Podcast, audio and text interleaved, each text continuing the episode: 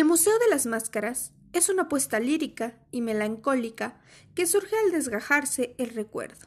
Momentos, miradas, caricias que, aun cuando pertenecen a otro tiempo, se sienten tan punzantes como una herida abierta. Constituida por siete galerías, esta obra es una exploración íntima del amor y la ausencia.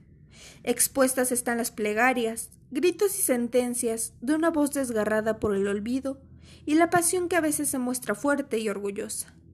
Otras, frágil y tímida.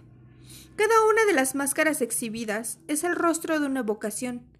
Se enriquece por imágenes dinámicas, delineadas por elementos como la noche, el mar, el fuego, la sequía, el otoño y el invierno, los cuales envuelven al poeta en una hora oscura y ocultan tras las palabras al amado, revelando más en lo velado que en lo que muestran.